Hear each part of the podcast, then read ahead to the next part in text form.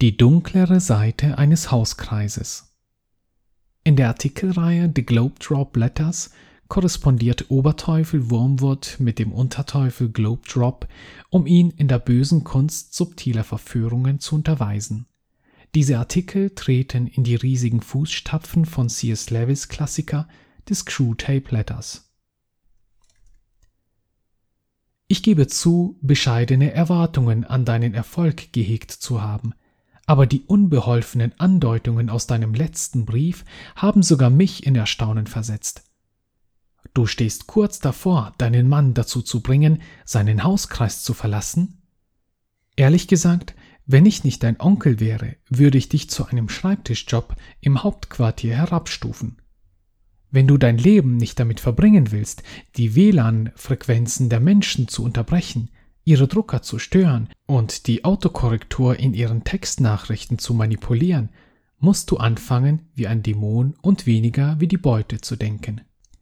Nicht wir, sondern sie gehen davon aus, dass alle Hauskreise unserer Sache schaden und wir daher jeden einzelnen von ihnen hassen müssten.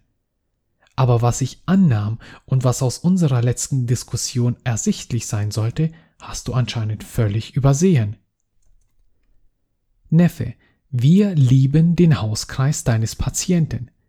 Tatsächlich befindet sich einer der sichersten Orte der Welt, um tote Seelen zu verbergen und Lebende zu verderben, in einer solchen Kohorte.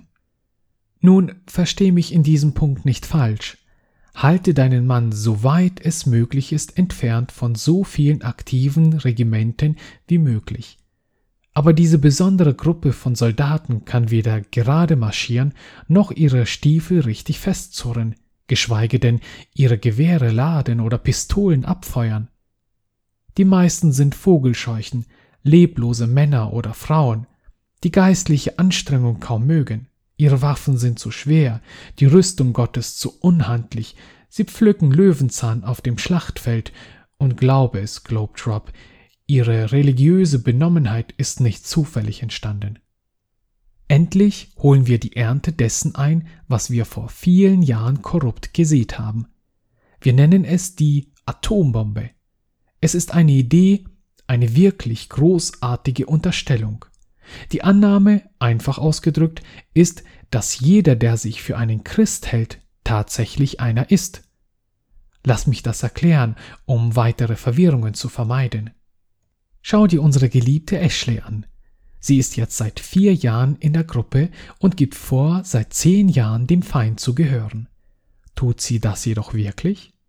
Natürlich nicht. Mit ihr ist es ein ewiger Klatsch und Tratsch. Sie ist völlig unversöhnlich gegenüber ihren Eltern und fühlt sich heimlich, wenn sie sich mit den eigenen Worten des Feindes beschäftigt, wie einer, der mit seinen Socken in einer Pfütze tritt. Sie zeigt keine Anzeichen dieser schrecklichen Herzensveränderung, die der Feind in ihnen bewirkt. Sie hat keine wirkliche Liebe zum Feind, nur eine höfliche Toleranz gegenüber der christlichen Religion. Aber da sitzt sie, eine Christin für alle, die sie wöchentlich sehen. Warum? Weil sie sich für eine hält. Sie denkt es, deshalb ist sie es. Neffe, obwohl sie nie gegenseitig ihre Uniformen inspizieren, sollten wir sicherheitshalber Vorkehrungen treffen. Schau dir das Mädchen an. Wir brachten ihr die akzeptierende christlichen Slogans bei, füllten ihr Smartphone mit etwas christlicher Musik, ließen sie ein paar christliche Kästchen ankreuzen, bequatschten sie dann, dass jede Disziplin böse Werksgerechtigkeit sei und überzeugten sie sogar, sich Gnade auf ihren Knöchel tätowieren zu lassen – auf Griechisch.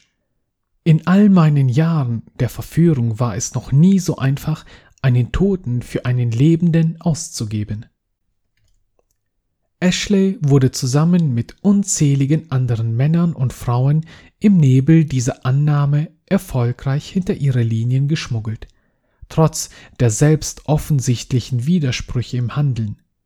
Die meisten Teilnehmer solcher Gruppen können den ganzen Weg hierher kommen ohne Reibereien mit ihren Mitmenschen, dem Mangel an Früchten als Geschäftigkeit, geistige Untätigkeit als Freiheit in Christus und Unbußfertigkeit bloß als diese Woche für Woche vorkommende moralische Ungeschicklichkeit, die als Sturz bezeichnet wird, entschuldigen.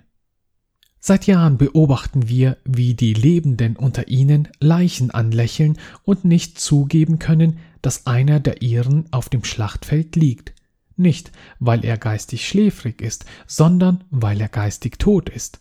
Siehst du, wie sie die liebe Ashley mit sentimentalen Plätitüden versorgen? Sie haben keinen Verdacht, dass sie uns gehört. Wir werden nie müde von solchen Gruppen. Welchen Boden der Feind am Sonntagmorgen auch einnimmt, holen wir am Mittwochabend zurück. In deiner Gruppe ist die semi-regelmäßige Teilnahme selbst zu einer Bestätigung der Errettung jeder Person geworden. Im Gegensatz zu den Heiden, die niemals an solcher Versammlung teilnehmen würden, zeigt jeder Christ, dass er wirklich gerettet ist, nicht durch diese abscheulichen Haltung der Umkehr des Glaubens und des Verlangens nach dem Feind und seinem Volk, sondern durch ihre größte Anstrengungen, wöchentlich an der Gruppe teilzunehmen. Denkt daran, es ist immerhin eine christliche Gruppe. Wer sonst würde einen Wochenabend opfern, um drei aufgeregte Kinder durch die Stadt zu schleppen? Überzeugt sie davon, dass der wöchentliche Pendelverkehr wirklich das ist, was ihr Meister damit gemeint hat, sein Kreuz auf sich zu nehmen. Schließlich zu deinem Mann. Erlebe, mein lieber Globetrop, wie eine kleine Gruppe, die von dieser Waffe getroffen wird, dazu beiträgt, die Lebenden zu infizieren. Erstens lehrt ihn diese Gruppe, seinen Meister nicht zu ernst zu nehmen. Obwohl dein Nagetier ein schwaches Echo der Forderung des Gegners hört, wer mich nicht mehr liebt als all diese, ist meiner nicht würdig, oder du sollst den Herrn, deinen Gott lieben mit deinem ganzen Herzen, mit deiner ganzen Seele, mit deinem ganzen Verstand, mit all deiner Kraft betrachtet er die geistige Stagnation seines Mitchristen und lehnt jede Maßstäbe ab, um sich diesen Gläubigen anzupassen. Jeden Tag senkt sich zunehmend sein Schild. Achte zudem darauf, wie er lernt, die Verheißungen des Feindes auszunutzen. Er hat begonnen, sich ihnen anzuschließen, als sie sich gegenseitig ermutigten, dass ihnen ohne Bedingung vergeben wird, was es nicht wird dass jedes Schuldgefühl an der Sünde nur von uns kommt, was es nicht tut, und dass ihr Meister jeden liebt, der sich selbst sein nennt, egal wie sehr sie dabei in der Finsternis wandeln.